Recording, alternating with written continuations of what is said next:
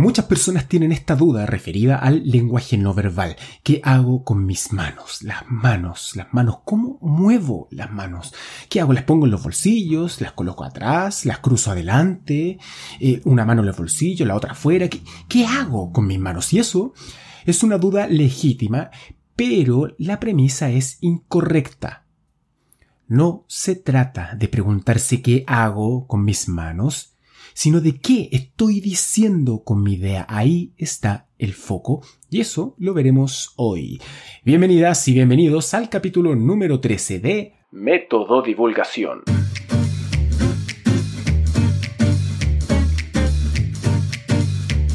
Método Divulgación es un podcast que entrega herramientas para comunicar ideas y hacer que tus presentaciones sean efectivas. ¿Quieres mejorar tu oratoria? Entonces dale, quédate acá, no te vayas. Y recuerda, no es hablar en público, es hablar con el público. Yo soy Cristian, actor, comunicador, profesor y espero poder ayudarte en el maravilloso mundo de la divulgación de ideas. Hola a todos, hola a todas, espero que estén muy bien acá en Chile, muy felices por los resultados recientes de una votación para elegir a la gente que va a redactar la nueva constitución y maravillosamente es la mayoría gente independiente alejada de los partidos políticos, cosa que a mí me parece pero extraordinariamente lindo, hermoso que, que, así sea. Pero bueno, vamos de lleno a la, a la materia de hoy, que tiene que ver con las manos, ¿sí?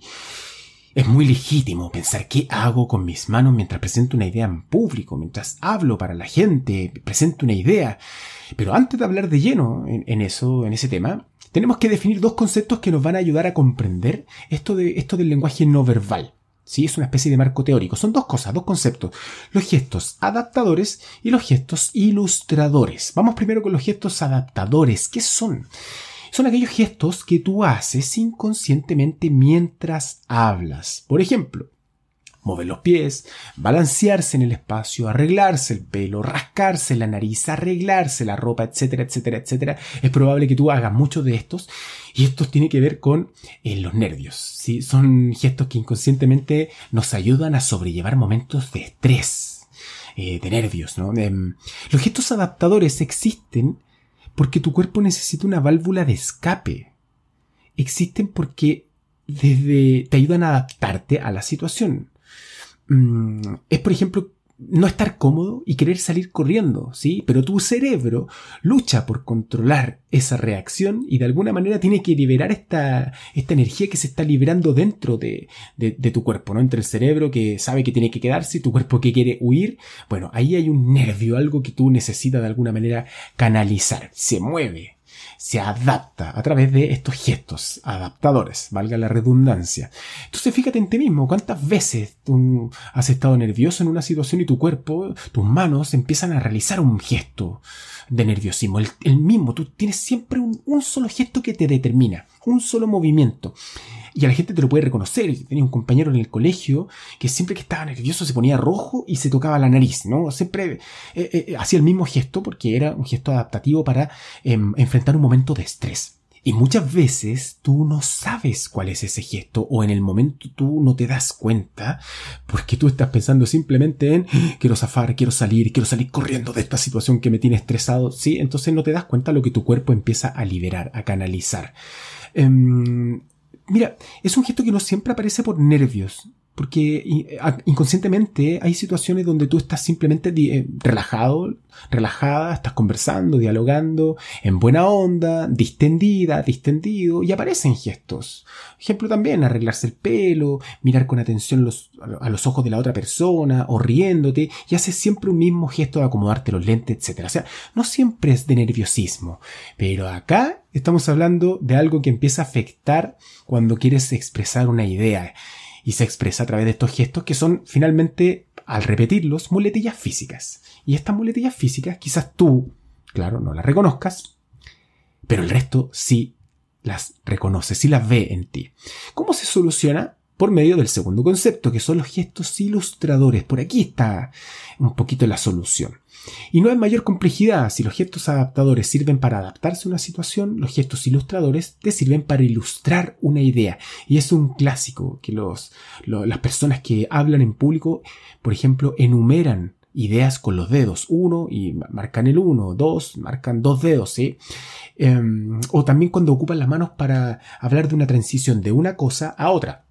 Yo en este momento lo estoy haciendo, pero ustedes no me ven, pero obviamente cuando uno pone las manos en un costado izquierdo y luego los pasa a la derecha, si estás haciendo una transición con tus, con tus manos. Y estos gestos lo que sirven es para eh, remarcar una idea. Siempre sirven para eso. Y a diferencia de los gestos adaptadores que son siempre inconscientes, los gestos ilustradores tienden a ser conscientes. Em, aparecen porque el orador sabe que ese gesto va a dibujar mejor en la persona que me está escuchando lo que estoy diciendo. ¿sí? Lo va a graficar y esa ese graficar va a colaborar a que la idea sea entendida de una manera macro.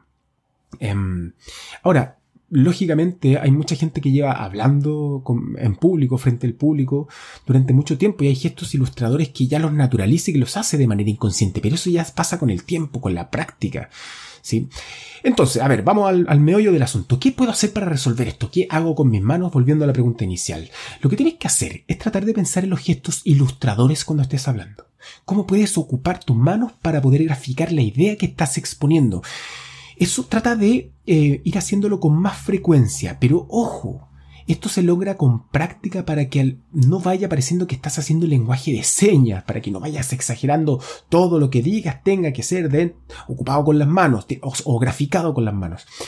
Y esto un, un paréntesis. Yo le he visto esto que lo enseñan en las escuelas de oratoria, donde enfatizan demasiado el uso de las manos mientras hablas y yo no estoy de acuerdo con eso por la simple razón de que al final todos los oradores de esa escuela de oratoria empiezan o terminan hablando igual, mueven las manos igual, estiran las manos y remarcan las mismas cosas de la misma forma y al final a mí me da la sensación, esto es una opinión personal por supuesto, no no es natural, no se ve bien, no creo que de alguna manera la impronta del orador se queda mm, detrás de tu, de tu personalidad y se queda más en la forma, ¿sí?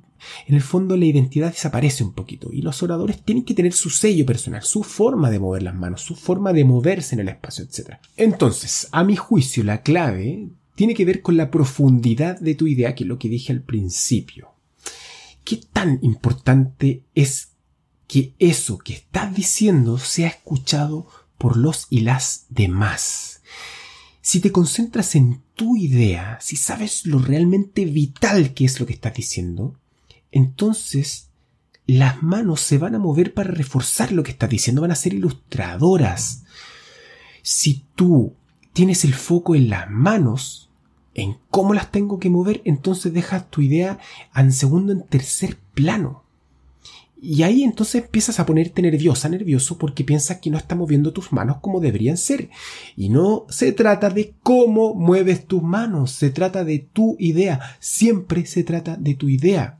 Concéntrate en la importancia, en lo apasionado que es que, tu idea para que llegue a las demás personas. Y te voy a poner un ejemplo gráfico de lo absurdo que es eh, preocuparse demasiado de las manos cuando estás con tus amigas, con tus amigos, en, una fiesta o en una tertulia, etc., y estás conversando, estás hablando, tú estás cuestionando lo que haces con tus manos. En ese momento que tú te toca hablar, eh, dentro de, un intercambio de ideas, no sé, ¿acaso tú estás diciendo, ¿estaré moviendo bien las manos? ¿Estaré eh, remarcando bien las ideas? ¿Mejor las pongo en los bolsillos?